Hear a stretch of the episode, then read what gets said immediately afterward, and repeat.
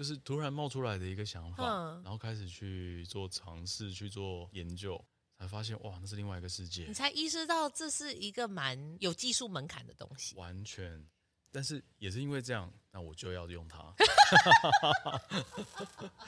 赞，这就是我选择美彩的标准。我讨厌把画，所以我选择它。它就是很难搞，所以我要选择它。博士的艺术诊疗间，大家好，我是陶博馆的米博士。今天呢，我们也要介绍一个年轻有为的艺术家，也是跨媒材。然后在我眼中，就是我比较少接触类型的艺术家啦，就是我们的刘志宏先生。Hello，大家好，我是刘志宏。要帮你补拍一下手。那呃，叫你志宏吗？就 OK，还是诶，我可以叫。就是平常朋友或者说在外面走跳的那个名称叫做大牛，大牛是吗？对对对对。为什么叫你大牛？这个从高中的时候就开始哦，是哦，因为我姓刘，然后呢，然后一个谐音，然后我又属牛，这样哦，OK。好哟，大牛 比较好记啊，也是啊。那我们的大牛呢，是我们二零二二年陶博馆的驻村艺术家。那我们二零二二年下半年的驻村艺术家，都是跟我们展览相关的艺术家。那简单介绍一下我们的艺术家哈，现在是一个自由艺术工作者，然后呢，创作其实持续关注当代生命经验啊、日常角度的建构叙事等等。那创作包含了很多绘画、装置啊、地景啊、影像啊、现成物、陶瓷等等，然后聚焦在材料的能动性、语言形式转化与在地关系连结等面向。那当然，作品就是有获得很多美术馆的典藏啦，也有得过一些奖项啦等等，然后也到处驻村嘛。那先帮我们解释一下刚刚我描述的所谓的材料的能动性、言语形式转化与在地关系理解，我觉得这个好硬哦，我听不懂。这个通常都出现在大家的字界里面，会就是好像有点深度，就是会稍微文稍微文绉绉一点点。OK OK，因为如果太文绉绉，其实我自己也不喜欢了。嗯，所以可以帮我们解释一下，你到底关注的是什么？嗯，其实可以把它。比较简单一点的去理解，就是例如说各种材料的可能性，或者说它有可能去做变化、去做利用的这些可能性。嗯、然后语言形式的转化，其实就是像我们创作有非常多的多的语汇嘛。嗯，那你要选择一个媒材，还是你要选择一个一个形式？主题，啊、主题也是啊。哦、你要选择一个主题，那你要使用陶瓷来去表现，还是你要使用绘画去表现，还是你要使用雕塑去表现？这个其实它都有各自媒材不同的语言跟、嗯。关于你的主题想要说的事情吗？在地关系连接其实是这几年从离开学院之后，其实一直是我创作很关注的一个部分，所以才会这么呃非常的 enjoy 在世界各地到处去驻村这样子的创作模式下面。那嗯，你是北医大毕业的嘛？对不对？对。所以你这个在地连接是在念书的时候就建立的吗？念书的时候的创作没有这么的多元。那时候可能会关系呃，例如说城市啊，或者说生活周围，或者说那时候你生活而且成长在台湾的一些一些经验，对，那个那个面向跟那个幅度是稍微比较小一点。嗯、那因为毕业之后当完兵啊，然后开始工作啊，或者说开始尝试着世界各地的驻村，这个创作能量就打开了，这个这个视野哦，视野、呃、视野这件事情，所以本来就聚焦在环境，然后当你环境转变的时候。等于说你的素材也扩大了嘛？对啊，对对，所以后来因为驻村而发现了世界很大。嗯，其实常常也在跟在跟朋友啊，或者说在跟后辈们、学生们讨论说，如果你很清楚知道你你在创作上，或者说你在你这一条学习的过程上，你要的是什么，那其实外面的世界很大，其实你可以完成学业之后多走出去看看。OK，那这样我就会比较好奇，因为你是北艺大毕业嘛，可是我们这次双年展是邀陶艺作品嘛，对不对？对，以陶瓷美材为主。对。那可以先跟我们形容一下这次二零二二的国际陶艺双年展你展的作品。嗯，好啊。那这次参与双年展的契机之前，先跟大家分享一个小故事，就是其实，在第一届还是第二届，那时候我才高中吧。我那时候就来看过陶艺双年展了。你说陶博馆的吗？没错。哦，真假的？对，当然不是，不是说像人家讲的什么当下就埋下了一颗种子之类的这种很有点狗血的。又八股了吗？对，但是当下也许为了升学考试，或者说为了就是一个兴趣，那首度看到了陶艺双年展的作品跟规模，就有受到了一些冲击。会觉得，哎，这个材料跟这样子的表现形式，其实它非常的你很难想象它是陶做的吧？对不对？所以在在那时候非常的 shock，这样，哦，会发现说，哇，陶瓷也可以做到这样，或是说陶瓷也有这么多种，真的是超过你的想象的的可能的时候，那你你会你会觉得很很很激动。这是高中生的时候你就很激动了。高中的时候啊，你高中很喜欢美术是不是？我高中是美术班，在可是高中没有什么陶吧？是吗？没错，但是在高中之前，呃，当然在高中同时也是啦。其实有有蛮长的一段时间，其实是在学习音乐。之前之前上过一个电视节目，那时候也在跟主持人说，嗯，会去走到美术，走到今天变成艺术家，这个是我从来没有想过的事情。你有想过的人都 不会成为哦。从来没想过这件事情。我小时候是想当太空人的，哎，真的假的？对啊，我你标准怎么降低了？很低吗？太空人很难哎。对呀，所以你当艺术家啊？你你的标准降低了。我跟你说，我跟你说，因为台湾的台湾的这种美术教育，其实它它有一定的像是考试制度、升学它的限制啦。嗯，对。当然，从小对于对于，例如说画画啊，或者说或者说纸黏土啊这些东西，其实是非常的有兴趣，就是很多啦。其实各种各种各样，就是很喜欢手上拿东西就就来玩一点什么这样。但是呢，那时候只是因为国中升高中，我已经考上呃桃园高中了，然后陪另外一位同学去考美术班的独招。你陪人家去考是什么意思？他觉得他一个人要去考试，他有点害怕。所以我们在考试前一个月，他要报名的时候就说：“那你好像也会画画，那这样你有兴趣的话，要不要一起去考考看？”这样。所以他如果没有讲这句话，你我就我就去桃园高中念书就对了。嗯、没错，说不定我现在是太空人了。Really? Great, maybe, sure. 好，对啊，嗯，所以就因为这样子就考上了，当然是吊车尾进去的啦。因为毕竟没有准备，然后恶补了一下子，就是例如说什么午休时间去找美术老师画一点什么。学校的美术老师哦。对，当然他们当然是鼓励啦。可是因为没有底子，因为很多同学其实可能从小就是美术班这样上。对啊，他为了这一刻啊，没错。所以你说吊车尾这些太侮辱人了，没有？吓死了！我我那时候应该是学科好一点进去的。嗯，OK。但是命运就是要你进美术班，你就去了。没错，没错，没错。那后来呢？高中都在社团，或者说都在哎，要怎么讲？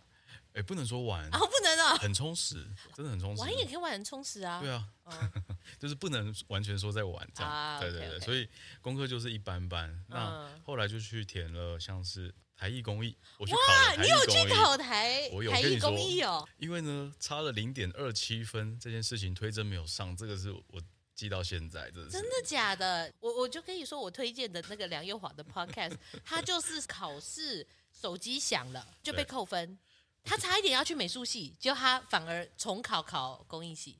是哦，嗯，所以这都是命中注定的，命中注定。零点二七，嗯，还有一次，我真的跟台艺没有缘分。啊，你说我去考台艺的转学考。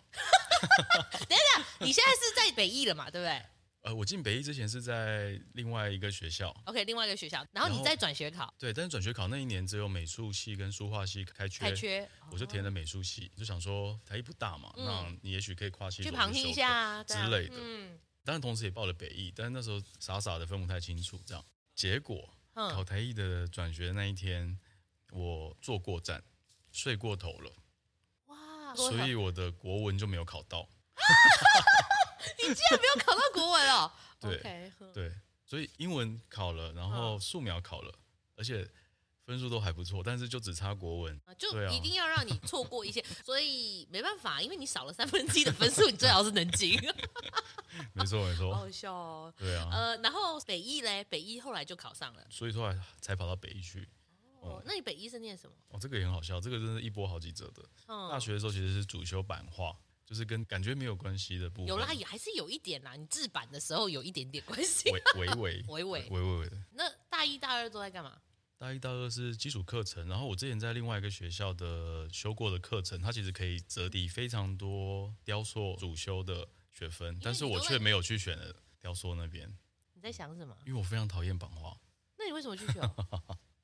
很怕被老师听到。不会不会，都已经多久了？我相信你们老师宽容大量。那，所以嘞，高中的时候做过，然后就觉得天啊，我太讨厌这个东西了。然后你选它，因为我觉得我我既然讨厌它，那我必须要充分的理解它。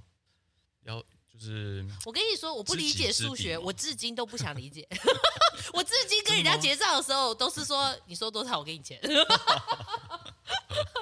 所以你的学习方式是说，他越痛苦，我就越要挑战他，是这样。就有一种很很被虐的感觉。可是呢，我其实现在回想起来，我不后悔，因为你很充分了解你的敌人，你才知道说你不喜欢他哪边。但是呢，他也可以带给你很多启发。这个启发部分是程序、版画跟陶艺、哦，因为你讨厌的是程序，对不对？对。但是经过这样子的程序，你会发现，其实很多创作的过程。它是免不了的，而且这个程序的习惯建立，对于日后的很多创作思维或者说创作的逻辑来说，它是你要有工程的思维，有点重要，没错，对对对对，不见得像大家说什么你要有草图你才能进行创作或干嘛，但是你必须要有一个很结构性的呃思考之后再去。着手进行，因为像那个谁刘正老周老师，他曾经就讲过一句话，嗯、他说陶土的过程就是不可逆，你陶土干了就干了，所以就有点像是说，你说摄影好了，我之后拍照，嗯，OK，对不对？你陶土，你过了两天，嗯、你看他怎么对待你，你如果你没封好，没有做什么的话，就是你要 plan ahead，你知道吗？就是真的要什么都要先规划好这样子。对啊，所以像后来接触到这个美材之后，你就会发现，当初看到双年展这么。多样这么多种的变化，或者说这些创作的成果，你就可以稍微去理解说，哇，原来大家面对土材质的时候，其实它是必须要有非常多的呃讲究的地方或者考虑的地方，然后你再去进行经营你的创作。嗯，你怎么去对待土，它就会怎么对待你，这样子的那种感觉。那回到现在参加双年展呢，你有觉得你有成为你当年看到其他艺术家的的状态吗？如果以高中生的角度来说，可能有，应该有欺骗过眼睛哈。对啊，这一次其实我觉得这次的机缘也很让人惊讶。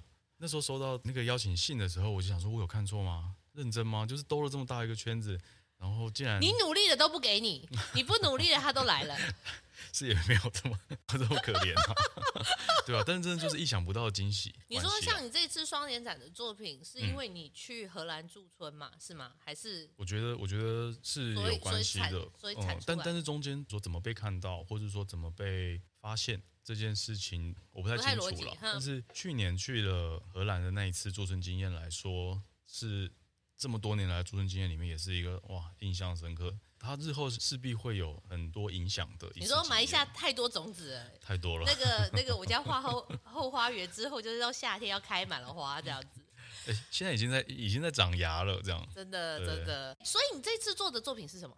可以形容一下吗？哦，大家如果来到现场的话，会看到半台车跟一堆柠檬，全部都是黄色的。然后作品叫做《柠檬与雪铁龙》。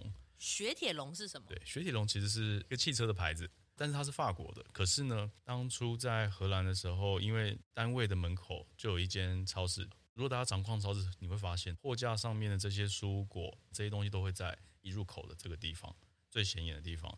然后刚说到雪铁龙这个车，它虽然是法国的车，但是它的拼音很有趣的地方是在法文啊、荷兰文里面，它的拼音跟柠檬的拼音只差了一点点而已。然后你一样在超市，一样在这样的地方，你每天看到它。那慢慢的，你就会开始去想这两件事情的关联，这样，后来就有兴趣了嘛，仔细的再去挖掘，嗯、那就问荷兰在地人说，哎，那雪铁龙这样的车子，他们知不知道啊？因为在台湾其实有点像是收藏级的大人的玩具这样子的概念，嗯、那在那边其实很常见，然后就去就去抽丝剥茧嘛，去问，然后柠檬这件事情也是就是在当时开始去找资料，开始去查说柠檬这个东西它到底是什么。嗯，结果它到底是什么？这个东西很好笑哦，这个是另外一个小故事。之前在博尔驻村的时候，跟西方的艺术家，嗯、然后有一天他们就说我们要去手摇店买饮料，他就说他想要点柠檬汁，嗯，但是呢，他非常的惊讶，说台湾的柠檬竟然是绿色的，全世界好像只有台湾跟哪里把绿色的叫做柠檬，黄色叫做莱姆，但是其实啊，在我们以外的世界，绿色是莱姆，黄色的是柠檬。真的吗我们因为这样事情很无聊，我们还跑去超市去求证，所以我们就对于柠檬这件事情有了一个很新的认知，没错，新的可能性。那也是因为这样，所以让我好奇，那西方国家黄色的这个柠檬，它的身世或者说它它到底有什么背景？这样，然后就去查，后来发现像柠檬啊，或者说像像番茄啊这一类的水果，或者说这一类的食材，它其实在全世界各地不同的文化的餐桌上面，其实都出现。那你再仔细的去推敲，包括它的贸易史啊，或者说它怎么样去流通、去传播，然后它在各种的饮食文化里面扮演什么样的角色，这件事情，我就开启了另外一扇窗的那种感觉。那对照到雪铁龙，它虽然是法国品牌车，它在荷兰早期的农业社会，其实它也是运送鸡蛋啊，运送牛奶啊，其实是很适合，因为它马力很低，跑得很慢，它的外形又很像一只鸭子的嘴巴，所以他们又把它叫做丑鸭子这件事情。所以像这样子的两个物件，它在不同的社会环境，或是说那样子的时代下面，它其实有各自的一段可以去发掘的故事或是背景，然后再来把他们两个放在一起。也是因为他们的字真的太像了，所以在现场看到作品，这台车只有一半，那另外一半是柠檬，所以这台车其实不能保持平衡，必须要去靠另外一半的柠檬去堆叠，去支撑它的平衡，这样。然后这一件作品是在荷兰 EKWC 做的吗？对，在那边完成的。那你在荷兰的这个经验，然后还有透过你的研究对这些文字的连接，那这个作品本身你想要表达的是什么？应该说。其实乍看它就是半台车的样子，然后还有一堆的柠檬，然后全部是黄色的。可是其实你如果仔细去观察的话，里面包括土啊那个颜色，然后包括每一颗柠檬的重量，那一台车上面所有的细节，这些其实都是算是巨细靡遗的，把它都放在作品里面去。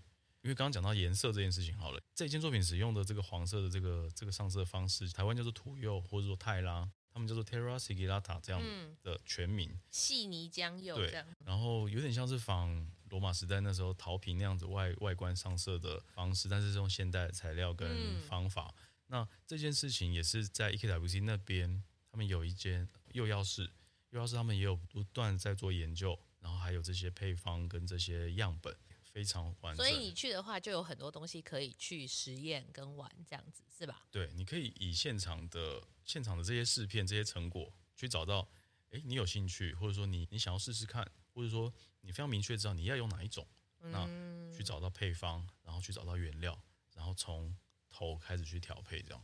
那你当初是怎么去荷兰陶艺这个机会？对对对对对，这个机会其实真的非常难得，因为。如果你申请他们自己的非常非常贵，那个金额是很吓人的啦。所以我们透过呃文化部，文化部其实每年会有一个选送人才出国驻村这样子的一个项目。当然不止不止荷兰这边，其实全世界他们每年签约的合作单位有非常多个这样。那透过这样子的申请、提案啊、面试啊这些，然后最后才去，所以觉得真的很幸运。所以他补助。的部分会比独自去申请他的 Open Go 多很多嘛？是吗？嗯，应该说文化部负担大部分了哦、嗯，因为毕竟是签约合作的单位了。OK，嗯，嗯，然后就可以出国玩了，是这样吗？一开始是这样子想象的，哦，然后呢，问问过去过回来的艺术家说，哦，三个月的时间都没有离开过那边，我们想说怎么可能？你说进去就是像坐牢一样。开心开心的被关在那边，OK，开心的 是是是，自愿的，自愿被关。对，因为你真的是去到之后，真的是发现你时刻都得保持在工作的状态。一开始的想象真的真的是这样，但是因为别人警告过你啦，他都离不开啊。对对，那你后来实际嘞？应该这样说，呃，以往的驻村经验都是你可能提了 proposal 去，然后你去到那边熟悉的环境，熟悉的那边的制度之后，那你可以开始自己安排你的工作进度，像这样。然后所以他会 take a tour，就告诉你说，你看我们这个逆大的窑里面可以塞二十个人，哦这个、然后这个又要怎么样这样子？这个、一定会的。嗯、但是呢，实际到了现场，经过这些 tour 啊，然后园区的走访之后，嗯、发现待会两个小时后我们就要 meeting。advisor 吗？对、嗯、，meeting。然后你每一间工作室的墙上，它会有这三个月每一周每一天的那个排程。对，进度排程。排程是什么意思？就是你什么时候必须要完成。中型的作品才来得及烧，什么时候大型的作品？他会告诉你哦，因为他们真的太有制度，他有个指引，类似这样，类似像这样，呃、就是你你如果要做大型的作品，那你在几个礼拜前一定要完成。开始，他们已经发现艺术家的那个 那个 schedule planning 很差，所以他也告诉你说不要天真哦，因为他这样算一算，他连干燥时间都帮你算好了，没错，对对没错。所以说他们非常的 SOP 很清楚，对，啊、但是他们也很有人性呢、啊，在前两周他会帮你安排，他上面就写了。叫什么 playtime？就是我让你玩一下。没错没错，因为大家到的时间不可能马上进去就那个嘛，对不对？No No No No，嗯，因为你大家到的时间都都不一样，陆续来陆续离开，哦哦哦、所以你会看到很多艺术家他已经是在一个高强度的工作状态下，他在收尾或者他他在准备要进窑，他在准备要包装，诸如此类，那你就会想说。我真的在 play time 吗？对，哇塞，这我怎么敢玩？就是，嗯嗯嗯，是我哪有时间玩？嗯嗯嗯嗯。然后你在经过你的开会，经过你的讨论之后，你会发现，哇，我现在就开始做啦，我现在就要去拉土了，我现在就要去翻石膏了。所以他的讨论方式会是什么？其实那个讨论方式很有机，因为你每个人要做东西不一样。他甚至我们那时候也问 advisor 说，来到现场实际想要进行的跟。当初交的 proposal，如果说有落差，或者说也想要改变，是可以的吗？他说完全可以啊。嗯，就是实际上我们讨论你的 proposal，看可不可行，那可有调整就可以调整嘛，就是这样。翻译就是你要对你自己负责啊，因为相信去到那边的艺术家，大家都有一定的经验跟掌握能力的啦，所以不可能乱来了，嗯，嗯，不可能真的就是玩掉了这样子。对，所以透过这些。高强度、高密度的讨论，有机的讨论。我比较好奇这一点，嗯、就是说，他身为一个技师或者是说导师吧，类似这样子，嗯嗯、你觉得他是用什么方式在跟你讨论或建议，嗯、去引导你去思索或探索，或者是最后决定方案这件事情？有机的地方就在于他们的 advisors 有很多位，大家给的建议，或是说，是很多个会给你建议吗？你可以找很多个，你也、哦、你也可以只跟一个，对，啊、或者说你也可以找。呃，他的专长背景跟你想要执行的计划是比较接近的，比较符合的。对对对，没错没错。OK，他是让你决定是不是？对，呃，你可以每天换，你也可以都找。我觉得你今天给建议我不开心，下一位 是这样吗？还真的有艺术家这样这样是不是？对，我相信啊，大家主观性这么强，对不对？你谁？OK，所以他的讨论方式每个人就不一样。是不是？对，每个人都要做东西不一样，每个人的进度也都不一样的时候，那问题跟答案也都会完全不一样了。它就有点像是说，你要做这些东西，如果你做这个，我就告诉你这个；如果是这个的话，那就是这样。基基本的我会告诉你建议啊。对。那比如说创作方向讨论呢？创作方向讨论不干涉这个部分，这个部分比较没有干涉。哦、嗯，当然你可以跟他分享，或者说他好奇，他会多问你一些。嗯。那像我有碰到 advisor 是。他给我建议，他觉得哎，我可以去看什么看什么看什么这样，那我就觉得哎，那这个是我当初没有找到的资料。OK OK，对啊，好像也不错，但是就有点看机缘，嗯，就是因为别人说你也可以选择，如果你有大把美好的时间可以一直换 advisor，也 OK，也会找到那个有缘分的人这样子。那那时候也有碰到，就是已经非常有经验，而且在国际上是非常知名的、知名、非常有资历的艺术家，那他已经去第二次了。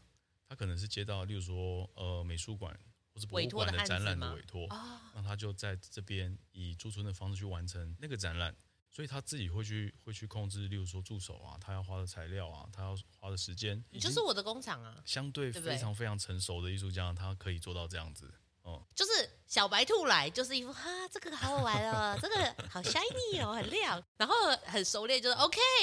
我现在有个案子要马上执行，你的人力怎么样？你的分配怎么样？我需要再找多少人？三个月我可以做到什么？然后这个东西就要出去，就是他很有计划去执行这件事，因为他可能在工作室做不了嘛，对不对？对。但是他说他第一次去的时候也是也是会这个想试一下，那个想试一下，但是他第二次去到他就知道说时间宝贵，然后我什么时候就该完成什么事情。然后该找谁这样子？嗯，可是这就也很必然啦。就是说，你没有就是第一次这个小白之旅，你哪来第二次？所以，所以他给你两周的 play time，哦，让你赶快去适应跟去调调整这样子。那后面的话就是说，这些 advisor 也会帮你抓烧窑或者是什么执行的时间吗？还是不会？会啊，会啊，会啊！哦，他就要盯你把他东西完成，就对。他的目的其实就是这样。对啊，如果你不够认真，或是你会来不及，他会威胁你，然后这个我们就没办法烧喽。他们有这么认真哦？对啊。哇，很认真看待自己的工作，哎。他们真的真的是蛮尽心尽力的。哦，他们把它当教育，不是服务业。哦，他们有些人确实也有在学校教书，因为他们同时身兼多职，一个礼拜可能。有的来三天一个礼拜，反正他就是有固定上班时间，那要么他就做固定研究，要么就是怎么样，但是就是一个上班的点这样子。对，哦，或者或者他们同时也在自己做创作。哦，哦，OK。但是更惊人、更惊人，这是我们非常吃惊的一点是，嗯、实习生他可能具备博士候选人的资格，这样，哦、然后。在厨房，或者说在呃生活大小事，就是我们管家的大姐，她自己本身也是做陶瓷创作的。OK，就是一个陶瓷单位，然后里面的人都是非常专业的陶瓷人员，即便即便扫地的人，他可能也是陶瓷创作者，这样子。这没有在开玩笑啊、哦，真的卧虎藏龙哦。对，哎，好有趣哦。嗯、OK，所以你后来到了尾端的时候是什么状态？嗯，高压吗？呃，那个已经不是高压可以形容。哦，真的吗？怎么说？我们那时候一开始碰到刚刚说相对成熟的艺术家，他就说，嗯、呃，你就想象这三个月的工作曲线好了。你到了这边之后，马上就是一个飙高，那这个曲线飙高之后，它就不会再下来了。哎，什么意思？我可以理解啦，因为以往的一些驻村，可能你的创作跟你的时程规划，你这个三个月的时间，对，摊平来看，你可能会往上走，嗯，一个忙碌的状态，然后你可能有展览啊，或者说你可能创作到了一个阶段，对对对，对，那可能会慢慢的比较松，然后到你离开之前，它会回到一个比较平缓的状态，然后收拾收拾要走了这样子。对，但是 EKW 这边没有。就你的 play time 结束之后，就一路就是斜坡的那个压力往上升，然后就一直在山顶下不来。对，然后我烧的最后一窑，就刚说那个雪铁龙跟嗯呃柠檬，是在我离开当天才进窑的。哦，嗯，但是还还好，我们回台湾的机票当初就有抓签证的极限，所以在离开那边之后，还有抓了几天的缓冲。所以我是、呃、用那个剩下的缓冲期，等他出窑再打包寄回来。没错，就是一出来我就要带走了这样子。哇，也是挺逼迫的耶。超级，所以印象深刻。哦，真的耶，这辈子大概这样也很难。嗯、因为包括像打包装箱这件事情好了，嗯、你都要抓比平常还多的时间才够，必须要注意它的缓冲、安全、固定。碰撞诸如此类的太多了哦，对，我忘记，因为你不是做陶瓷的，想说嗯，这个东西不熟不熟悉，不这么熟悉，所以它确实需要两到三，因为你知道我们这业界多少就是伤心的故事。你打开平时行李箱，一打开长那样了，对，就 我我以为我对我以为他可以的，他闯不了那关。没错。OK，所以 EKWC 算是你最近期的驻村嘛，对不对？对，国际的啦。嗯，那你有没有其他的驻村经验？你觉得值得分享啊？还有一次是在日本的山里面，山口县比较靠近九州，OK 的秋吉台国际驻村。嗯，那因为真的太深山里面了，所以那一次的冲击是你很难以平常熟悉跟惯用的创作方式，还有工具，甚至是美材去进行创作。那这个就是一大挑战。所以它是一个什么样类型的驻村？因为那算是我第二次出去驻村，那时候还有点天真，想说对。所以他们那边是怎样？是当代类型的创作吗？对，当代类型的艺术村，就是它没有线，完全没有线。OK，这个就很很奇妙的地方是，因为它在深山里面，所以它、嗯、它同时他们的住宿区是也有在接待就是外来的旅客这样子的。那提供你工作室，但是工作室不见得适合视觉艺术类的创作。因为你的工作室可能是舞蹈排练室，那像我的工作室是很奇妙的地方，是后台的化妆间，但是非常非常大的化妆间，所以它有点像是一个原本闲置的空间。呃，它其实不是闲置，但是它整体的建筑跟这些空间是 for 表演艺术的。所以你们试图在专门为表演艺术设计的空间里面创作，这样吗？所以有，所以你在化妆间很大，非常大。我的工作室是后台，然后有的艺术家工作室是琴房。然后有有艺术家工作室是挑高三层楼的舞蹈教室，山上弄什么表演中心啊？疯了吗？很厉害，其实真的很厉害，嗯，连建筑都是知名的建筑师设计的，其实真的很棒。我后来还有回去了一次做工作坊，哦、嗯，但是因为毕竟算是地方的文化场馆，哦，那前几年呢、啊、也有在吵要废存的问题，所以有点可惜，是可能要变别的。利用啊，或者说他们要移交别的单位啊之类的，这样子的，就是会遇到一些一定要调整的部分，这样对，总是会有一些政治性的考虑、哦。嗯，理解理解。所以，所以很可惜的是，他们跟台北国际驻村的合作，那可能。也刚好合约到，那就没有继续合作。那这一点是我觉得是蛮可惜的，对，因为感觉好有趣，就是这个空间就会影响你的创作想法或者是可行性，完全是。那在那边你说最困难的地方是什么？就是材料取得不易，这是一个，然后再来是环境。我我在后台的化妆间，但是你不太可能在那边摆摆画布啊，摆陶土啊，在那边做嘛，那你势必得去。调整跟转换你的创作形式，Okay. 甚至是媒材的选择，嗯、这些诸如此类的大大小小的挑战。那我觉得我是以正面的心态在看待这件事情呢、啊。不然嘞，负面就哭着回家。没有哦，真的哦，真的也有艺术家就是适应不良哦。嗯哦，那就是看每个人对啊适应能力啦，真的，因为你真的没办法决定，尤其是当代艺术，它什么都可行啊，所以它可以给你更尖刻的环境。其实像陶瓷就比较难，它可以很简陋，但是你基本的设备或桌子是一定要的。没错，没错，嗯。所以你创作出来的东西，你满意吗？哦，那一次其实是一个很重要的转捩点。哦，又是一个很重要的，请说明，请说明。因为因为那是第二次驻村，所以那时候才意识到说。在这样子的环境，在这样的条件之下，我何尝不干脆取自于在地这些材料？当下是这样想，不是因为你当初在做的时候，你是没有选择，只能取在地，然后取完之后说，哎、嗯，其实在地也挺不错的嘛。然后从那边再开启了刚刚说的声音，或者说后后来声音地质这一块。那你这些元素是怎么结合在你的作品里面？是怎么展现？就是去做声音的采集。OK，所以你是录声音，对，然后再去做呃文字的书写啊，或者说对于那个声音去做素描的描绘，像这样，再把那个声音的档案留下来，然后最后呢，全部东西变成一个出版品，变它变成一本书。那声音呢？声音去哪？声音它变成其他的样子出现在书里面了。哦，你说你采集的声音它变成图像是这样吗？哦，然后就变成书。OK，理解理解。所以这个计划后来进行了。很多年到现在，那像现在还在整理编辑的桃园的那一篇，嗯，因为在国内外跑了很多地方，嗯，桃园那一篇其实就开始带入了陶瓷的这个部分，嗯，嗯，让声音、听觉嘛变成视觉看得到的文字啊，看得到的影像、图像之外，再过渡到触觉，就是你摸得到这个声音的那样子的，刚说就是声音的转换的形式，类似，没错没错没错，但是那个那个转换，它又是。呃，例如说经过艺术家，或是说它也有这个声音的来源的故事本身放在一起的。那好，再一个问题，为什么是声音？因为小时候其实到高中都是都是乐队啊，升旗啊，或者说这样子的这种乐队或者校庆啊这样子的乐队之外，高中的话还有管乐团的部分。那小时候学过像是钢琴啊这些东西，势必会要去理解一些乐理啊，或者说。这些，所以你是很认真在学音乐就对了。当然，你说从小 对不起，从小比如说有上 小时候了，小时候，然后后来国高中管乐队，小学就是乐队了。乐队，所以你刚刚讲的玩社团，很认真的玩这件事情，很认真，很认真，就是指乐团这些东西。对，我们一天到晚在比赛啊、表演啊、干嘛的。OK，所以你什么时候发现你对声音非常有兴趣？我其实没有没有发现我自己有兴趣这件事情，而是我一直以来都喜欢。例如说看到。那个什么，现在想想觉得有点愚蠢哎。你说，你说，我最喜欢听愚蠢故事。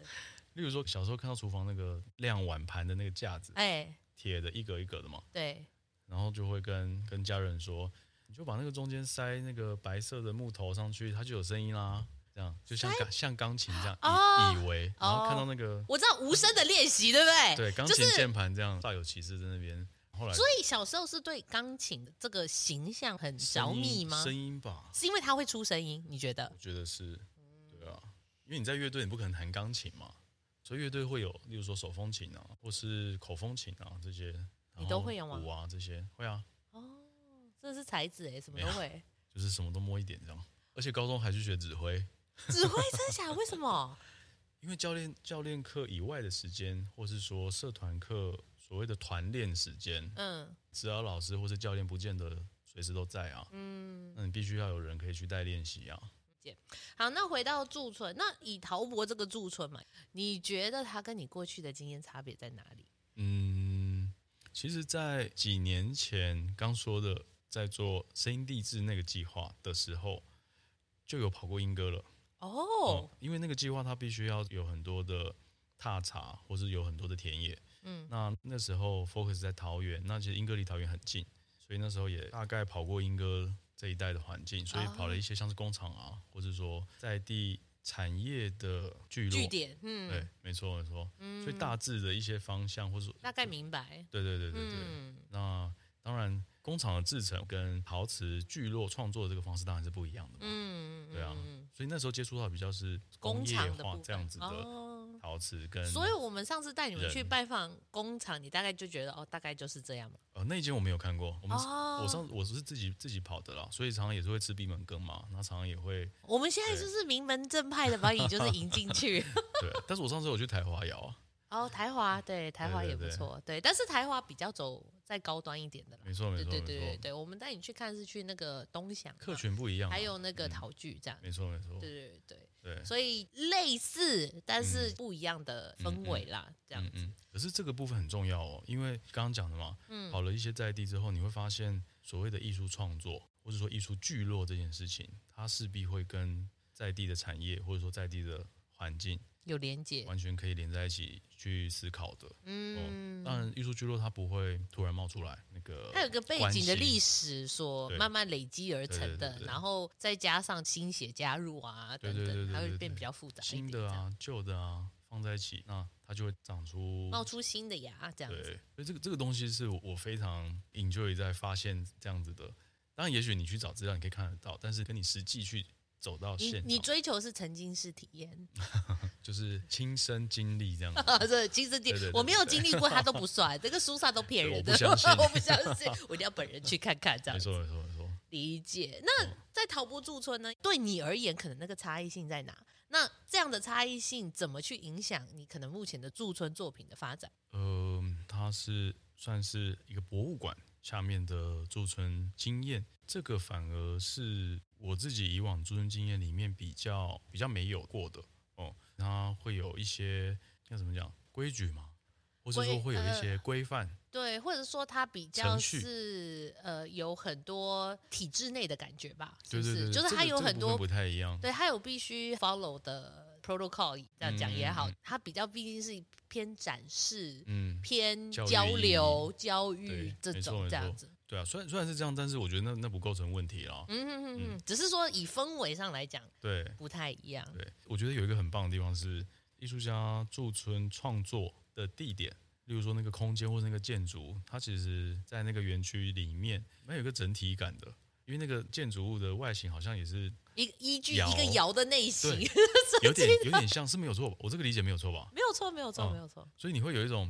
在窑里面做陶的感觉吗？沉浸 又在沉浸，对，你已经你已经在这里，然后你又在沉浸一层那样子的创作状态，嗯，我觉得蛮好的啊。而且因为它离本馆距离的关系也好，或者说因为园区很大的关系也好，它不会这么常碰到。游客或者是他不会那么的侵入你的创作状态，但是我一说 毕竟是有点半开放式的状态，就是人来人往，还有我们的村长啊，或者是说工作人员也会去后面看看大家什么时候，所以状态就不太一样，因为没有人要逼你，啊，我们也没有要威胁你，真的就是 do whatever you want，we're fine。真的吗？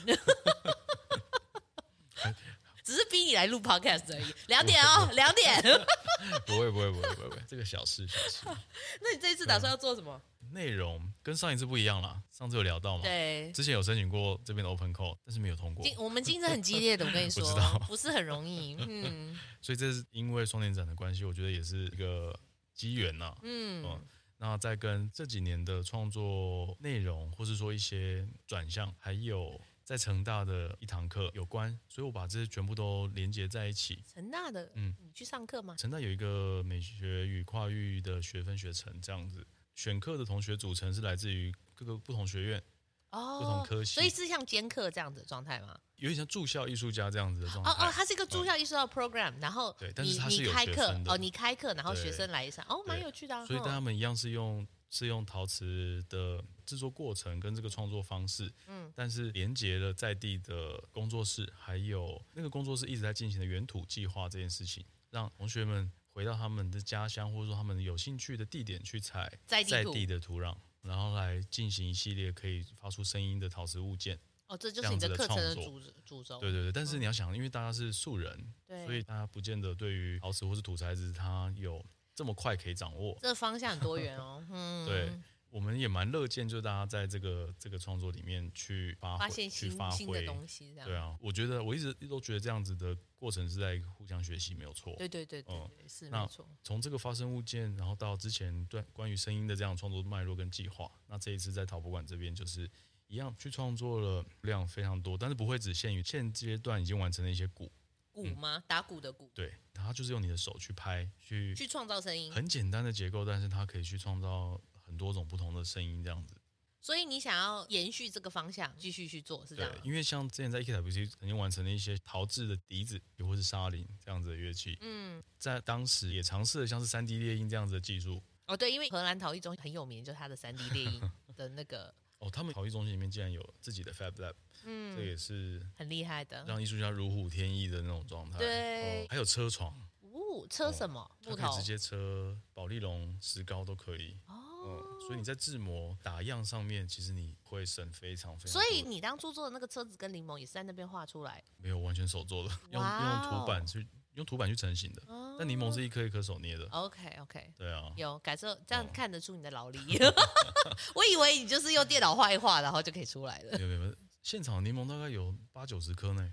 哇，好多、哦嗯啊、OK。所以从那个时候这些创作的经验，或者说那时候，嗯。用电脑画了一段像是笛子的头。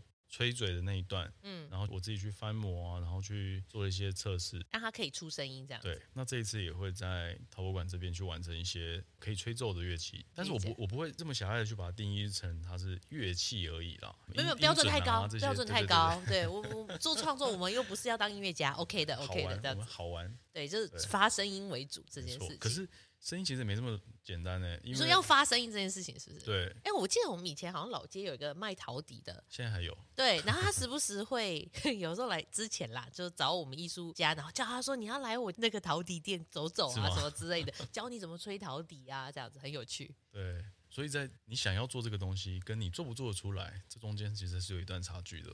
那你必须要去找资料、研究、测试。所以因为这样子也研究了，例如说空气。如何震动啊？然后它的共鸣腔啊，这些东西，就还是有一些基础的东西要搞定，不然它吹不出声音来。对，对，其实它还是很科学啦。就是、对对对，它要有基本的科学基础上才能那个。对对对，所以你再次跟我们强调，你不是只是说我想要做这个而已。没有，我好奇心，我，我想到了好奇心。啊、哦，好奇心 需要啦，艺术家没有好奇心，这真的没办法哎。OK，所以我现在比较想要回头讨论到你最后怎么变成一个专职创作的艺术家。这样讲可能有点肉麻，但是我觉得脱轨两个字就是热情。哦，这挺肉麻，没有，挺肉麻，我知道。好，热情，热情是。对，当然在艺术创作里面，技术技术有时候是不可或缺的层面啊。它也许可以支撑你完成作品，但是现在这个时代，有很多时候所谓的专业代工这个部分，它可以帮艺术家分摊掉一些你可能不会或者说你办不到的事情，但是经过这样子的协力、这样的协作，它可以让你完成你的艺术计划。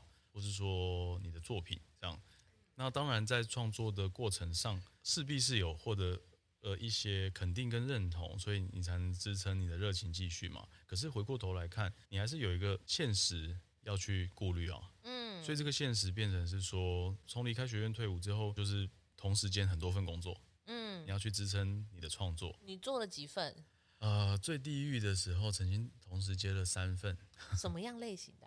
可能白天在那种国中、国小代课，然后晚上在朋友的咖啡厅打工。嗯，那个身份的转换是很冲突的。哎、欸，很冲突哎。对，然后从就是教育业者变服务业者这样子。是啊，就很自虐啊。嗯、就哦，然后呢？还有一个，还有一个是一个礼拜可能有两天到三天的时间在呃美术馆做艺术行政。OK。对，所以，所以很多元。两个月大概休一天到两天嘛。那个时候这样，很硬哎，你要去高那个班，对你那个时间，对啊，嗯，OK，那是那个时候了。当然，我觉得是过渡期，所以其实免不了了。为什么是过渡期？你说刚退伍，你只是想要赚钱吗？还是你你常常会听到人家说，退伍之后就会开始会很慌张啊，会想要赶快有一份工作啊，想要赶快接轨社会吗？这样，想要赶快成为那一颗小螺丝钉啊，这种的，觉得有吗？为什么要？就是我可以继续创作。然后我想办法活得下去。所以你这个过渡期是因为你想维系你的创作，是这样吗？对啊.我觉得无论如何要让创作持续下去。所以你这个时候是有工作室吗？还是你在家里弄东西？在家里啊。OK，嗯。所以你要做陶瓷不太可能，那个时候没有想过。对。所以在在那样子的状态持续了几年之后，慢慢的比较稳定。那当然中间也获得了几次国内外的驻村机会。哦，嗯、就是你努力继续累积作品，然后去投申请之类的，嗯、然后就有一些机会让些展览啊，所以你就一直保持兼职的状态嘛，是不是？对啊，因为不然你没有办法去配合说，哎，我要出国或我要做动作戏，没错没错没错。所以有时候也是接案子，接设计案啊，或者说接 设计案也接吗？对 啊对啊，这现现在也都还有啊。哦，OK OK。当然，我相信专职艺术家或专职艺术创作是很令人向往的，没有错。可是有时候。我自己个人呐，嗯，我觉得我需要很多不同的刺激跟不同的环境变化。你反而觉得这样反而是养分？对我来说，我必须要一直去吸收，必须要一直去看这些不同于你所处的这个世界的环境。白天在学校骂学生，晚上被客人骂，然后 做行政被艺术家骂吗？哎、欸，还好啦，倒不至于，但是行政很血汗，你也知道。当然，当然了。早上十点进馆，晚上、嗯、晚上十一点可能还在回 email，因为你可能要安排等下十二点的岳阳时差的开会，这样。哦，因为有些有国际的那个展览什么之类的，诸、啊、如此类的啦。那不论做行政啦、教书啦，你觉得他给你的这个不同的养分会是什么？我觉得最大的。要说养分，或者说最大的影响，应该是让我去练习，或是说让你去知道如何变成一个更好的人。这这个太八股了，这个太八股了。应该说，让你知道如何去收放自如你的思考弹性，你在面对事情的那个弹性。Oh. 这也不是情商啊，但这就是一个你在面对问题，你在面对不同的人群，你在面对不同的状况。我觉得你在磨练你的情商，这也是合理的啊。是不是？听起来也是啊，对啊，因为你在面对一群学生，跟你在面对，简而言之，是一个快速社会化的过程吧？这样讲适合吗？这个我不否认，但是我不太确定，因为毕竟我没有真正进过什么公司。就是说，你没有办法用长时间去证明这个社会化，因为它可能时间它会累积出新的东西来。但是以短时间来讲，你面临的人，嗯。态度角色的剧烈变化，对对对对，而且是在同时间短暂，长期也难呐，真的，长期会精神，长期会不会精神分裂啊？我不知道，有可能哦，嗯，对啊，所以这个部分是很重要的一种刺激，就是你一下你要知道你如何去收放，嗯嗯，还有一个很重点的是，当你在这些不同的族群、不同的角色、不同的情境里面去切换你的身份的时候，你同时可以去磨练表述能力。所谓的口条，因为你要不停的沟通嘛，是这样吗？嗯、没错，还有不同的沟通方式。哦，也对，有效的沟通方式，对客人，对 OK，对，哎，对对 OK，嗯，嗯，所以，你必须同时压缩在这个里面，然后你要去切换这样。嗯，理解。所以，所以，这样子的练习，我觉得对于创作。我个人觉得是很有帮助的啦。我我这个人很怕无聊，很怕一成不变啊。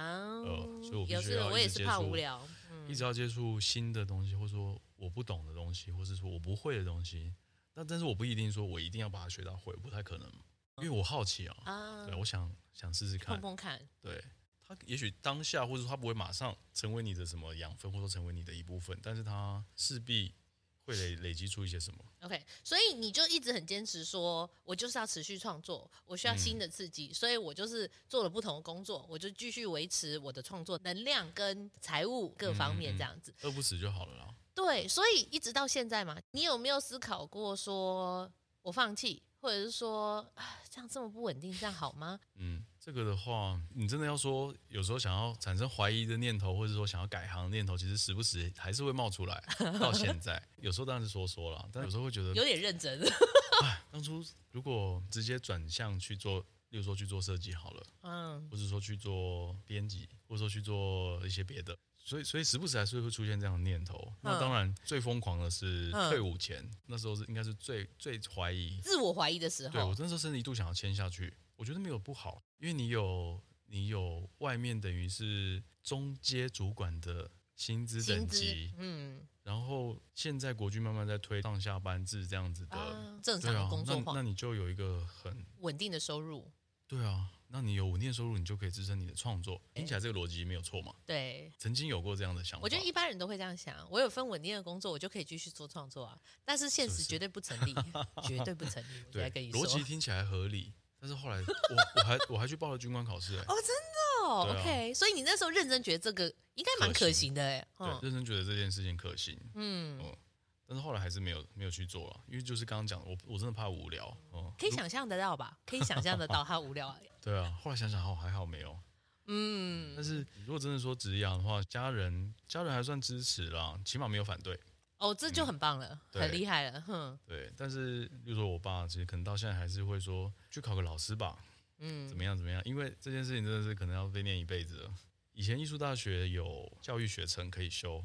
修完之后，你去实习，然后你去考教检，你就可以有教师证，那你就可以开始去考教甄。嗯，但是现在大家也知道，例如说流浪教师这么多，然后少子化，也轮不到后面的人啦，真的。对，坦白讲，其实里面有太多太多不可预期的变数。嗯，哦，我有去考修这个学程的资格，但是他通知他通知，哎，你获得这个资格，你可以来选修的当天，我就放弃了。被我爸念到现在，你只是放弃而已哎！我那时候是旧制，所以我、嗯、而且我是念师范，所以我师范结束之后，我可以选择进学校、嗯、实习一年，我就拿到我的教师证。哦，不用再考，不用考，因为我是旧制。哦、然后呢，我后来就压我，如果考上台艺大，我就不去实习了。那如果我没考上，我还是签，我还是签我实习这样。嗯、但是如果我没考上，我就去实习，嗯、所以我就考上了。然后我就再也没有，十年后他就过期了，我就没办法。可是我跟你说，我有朋友就是去实习了一年。他前年才考上正式老师吧？对啊，十年，十年的流浪老师是啊，前年才考上。你是聪明的啦，早一点切断比较实在一点。跟爸爸说，真的，别人没有比较好，真的。对，回去当老师也没有不行啊，但是你可以放眼别的部分，还有很多可能性的。跟这么多机会，世界很大的嘛。没有没有，爸爸就会觉得说，你要让 你要做一个我认知中是稳定的工作。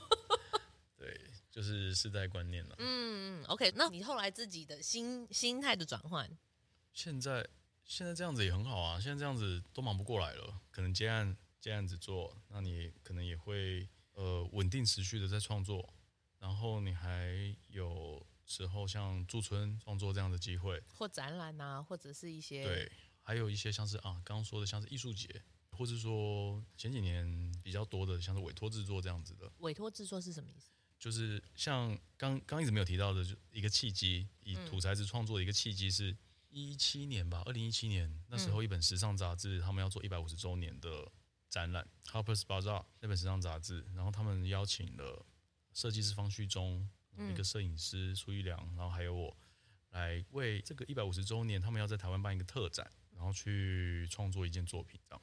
哦，然后 OK，然后那然后那件作品就会出现在。呃，这本杂志的 art 的那个特刊上面的封面，超大宣传哎！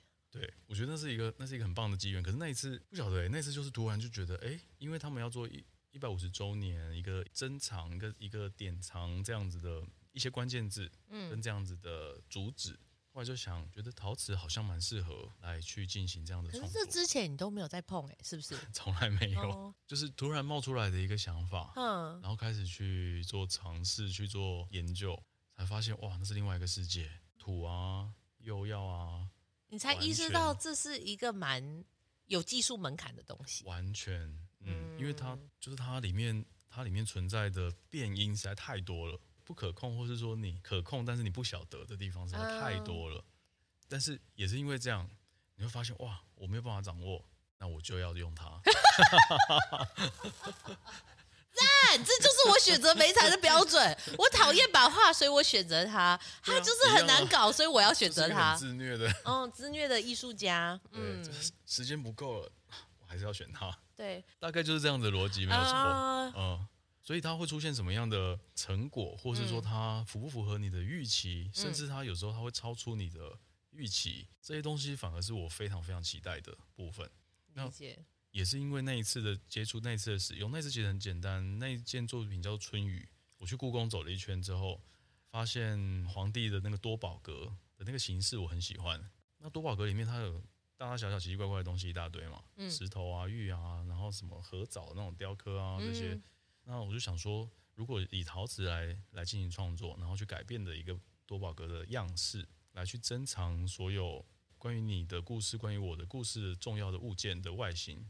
所以那个故事的物件就是陶瓷嘛？是不是？对，一百五十个是吗？没有没有这么多，没有这么多。哦，我以为你会雄心壮志一点。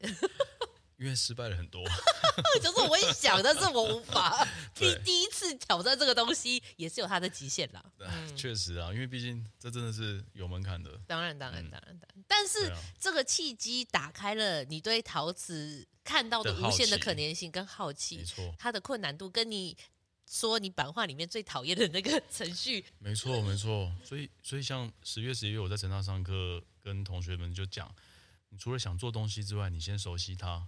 呃，光是土而已哦，你先熟悉它，本质很重要，它的本体。对，你找来的土，或是我给你的土，先熟悉它。嗯，你不要一下子就想要去做做这个做那个做那个。当然，创意的部分我们留在后面，但是你先熟悉它。对啊，对，就是那个门你没进去，你后面的那个创意会有点空谈。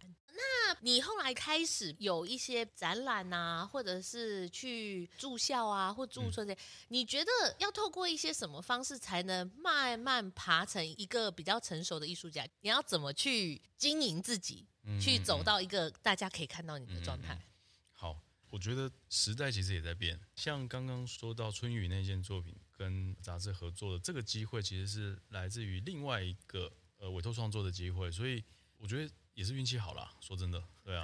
Right. 那你要够坚持啊，你要够坚持才会有运气吧。所以就会回到刚刚讲的嘛，你除了你要有足够的热情，你还要有办法可以去应付现实的条件跟环境。那我自己个人的这样这样子的工作，或者说以身材经验，嗯。去支撑创作，在现在的时代下，我觉得不见得有用，不见得合时宜。嗯，可是还是鼓励大家，视野是必须要开启的，必须哦。因为包括我自己，有时候现在跟跟同才或者说跟艺术家朋友们来聊到，甚至是到现在，我常常都还会有资讯焦虑，我会觉得我看的不够多，什么展览我必须要去看到，很累吗？好累啊，自己讲，我我很随缘，我我自己没有这种感觉，我我会觉得。我想看的展览，或者说什么样的作品，我应该要看到。那我今天我没办法看到，例如说威尼斯好了，嗯、那我可能就会就必须要去透过很多其他的资料的阅读，或者说哦，讲到威尼斯那个金狮奖的艺术家，他也是陶瓷，而且是一金狮奖是什么？金狮奖就是在这个展览里面有点像是最大的奖项这样子、哦、一个荣誉。对，就是威尼斯有影展嘛，哦、然后也有双年展，两年一次，嗯、也有建筑双年展，像这样。Okay. 很忙啊，威尼斯。嗯，是啊，对，所以他的金狮奖是一个什么？陶瓷的作品。哇哦！而且一层楼高的半身胸像这样。哦哦哦哦，一层楼是一个女生的造型，然后是一个很黑黑土吗？哦，我确定是黑土还是化妆土，但是他是他是写 ceramics。哦，OK。然后也有另外的一样在大会展的艺术家，一样是大型的陶瓷雕塑这样子。哦，这次大会里面也有一位是。之前在 AKWC，我的隔壁的艺术家，他也是用陶瓷创作物件跟元素，然后去变成大型的机械装置，这样。呃，动的部分不会是陶瓷，但是它会变成是这一件大型机械装置里面的一些结构，这样很强，对啊。虽然后欧洲也有一些展览，其他的大奖项，嗯，它可能有纤维类的，嗯，哦，它可能也有陶瓷跟声音，或是说新媒体的，嗯，结合的装置。所以以往我们会觉得像陶瓷或是纤维啊这种纺织这种比较工艺类的，嗯，对，它会是一个，我觉得啦，它会是一个新的趋势。嗯，本来是一个比较冷门的选项，对现在可能变成一个很热门的选项，是吧？呃，白话是白话一点这样，是不是？对，嗯，但已经不会以以用以往这么工艺的角度去呈现去看待它了。嗯，它给予它全新的生命了，应该是这样说。完全是哦，嗯，所以很值得期待。这个这个美材的发展，还有它未来的可能性，哈。对啊。呀，yeah, 所以，哎，还没讲完，所以你你的意思就是说，你就是靠缘分吗？哎，机缘这个部分，我觉得真的是你没有办法强求。嗯，那当然。但是你觉得这会跟你，比如说投件各方面有关吗？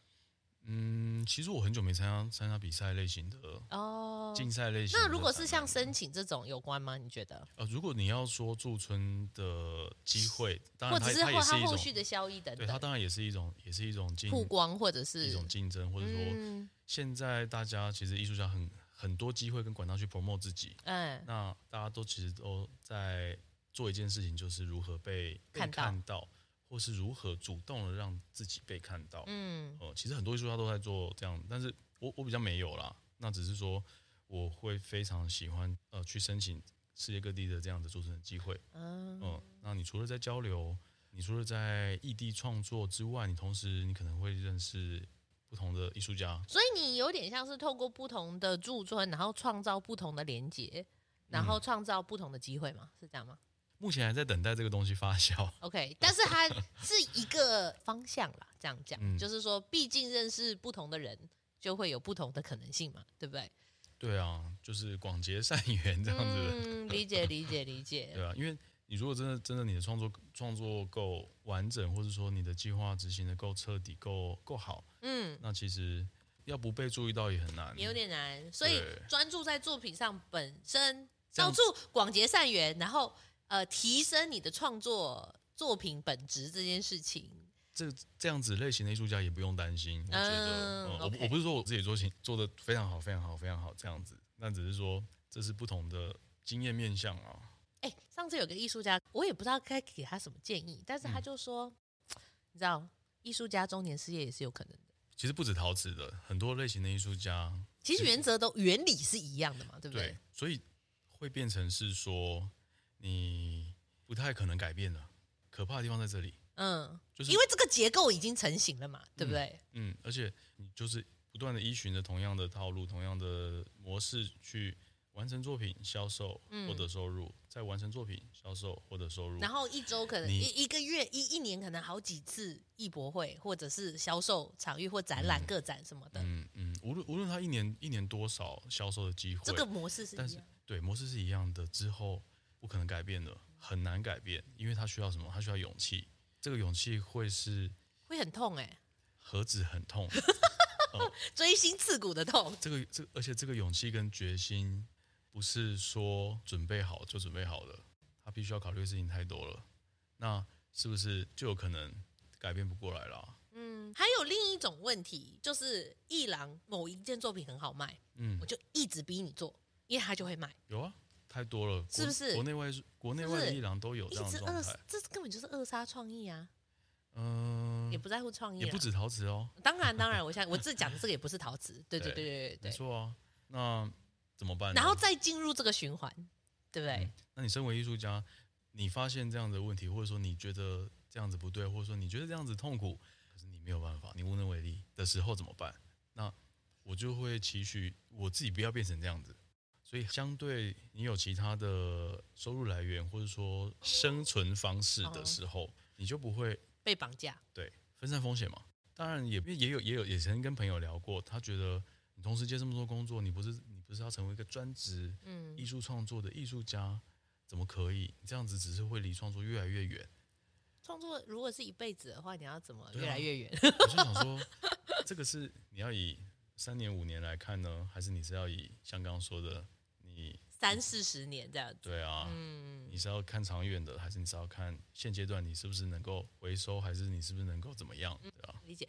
还有就是，如果你被绑架了，嗯，你要怎么样就是逃脱出来？哦，里面有一个盲点蛮有趣的，嗯，也可以跟大家分享。就是今天刚好在划手机的时候看到一个一位艺术家的 po 文，嗯，我看了我觉得蛮感人的。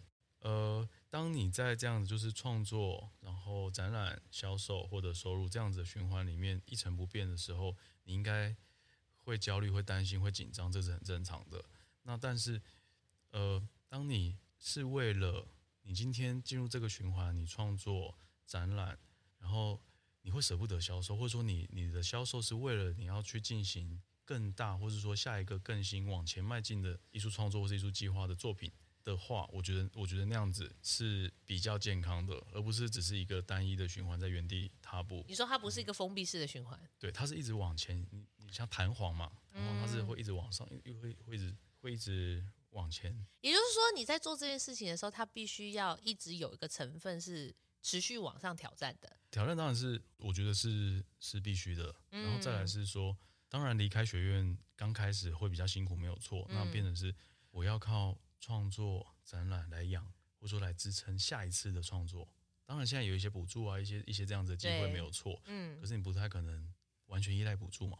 对。所以你依靠补助或者依靠作品销售来维生，落入这样子的循环，你都不再掌握你的命运，很难。你要另外想办法。那你嗯，这样子产生的焦虑，它就只是只是停留在焦虑而已了。那我们刚刚讲那个前进是指的是什么？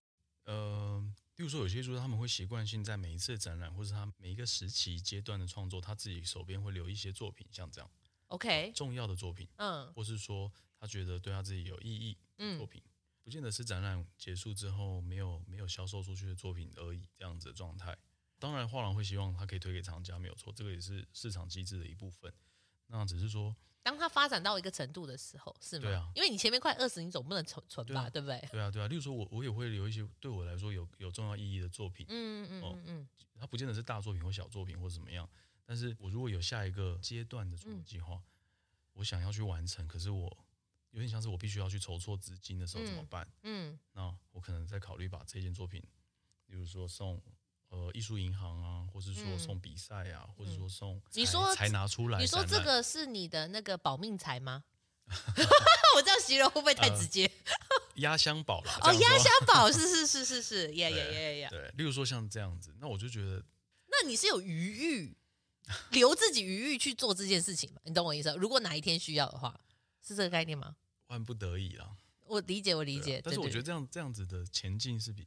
觉得会会比较有意义。应该是说，某个程度上，依然我们在讨论我们怎么去拿回属于我们个人的对于人生安排的主控权吧。当然，当然，对不对？嗯，因为像你讲的那个封闭式是，它会变成是商品化了。讲难听点了。对啦，其实没没有，我的意思说很，它其实就是啊。我常常就在笑说，去范博不就是有钱人家的创意市集吗？只是人家标的价位比较高啊，哎，一般摆创意市集，他也是拿他创意出来啊，他也是跟他生活有连结啊，我不觉得这有什么差别啊，嗯嗯，呀，攻击我吧，我觉得没有差别。我的意思说，当然这个心思的投入跟我们讲作品好坏，它只是不同的评判标准，嗯嗯，所以我才要花不同的价格去买嘛，对不对？但是它确实是进入一个贩售的的阶段，就是你进入这个游戏，可是你抱有太纯艺术的理想。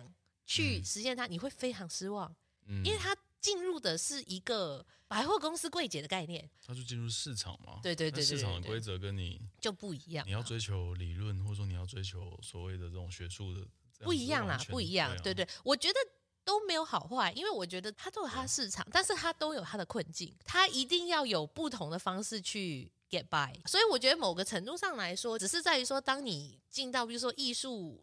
领域的时候，它的困境的复杂程度比较难以捉摸，所以我们讨论那么多，来给年轻人一点建议吧。嗯，那个门关的越紧的部分，你可以尝试。你是就是属于门，你就是属于门关紧的时候，没有要开，没有。我跟你说，我绝对不是这样。我觉得门关了，我就把它锁好，我就开别的。为什么打不开？开啊，想办法开，就是想办法把这个。有，我很喜欢你的结论。门跟扇窗没有开的话，你要想办法敲开啊，搞不好它就是真的是另一条路。对啊，对啊，是不是？上帝不见得会帮你开，你要自己开。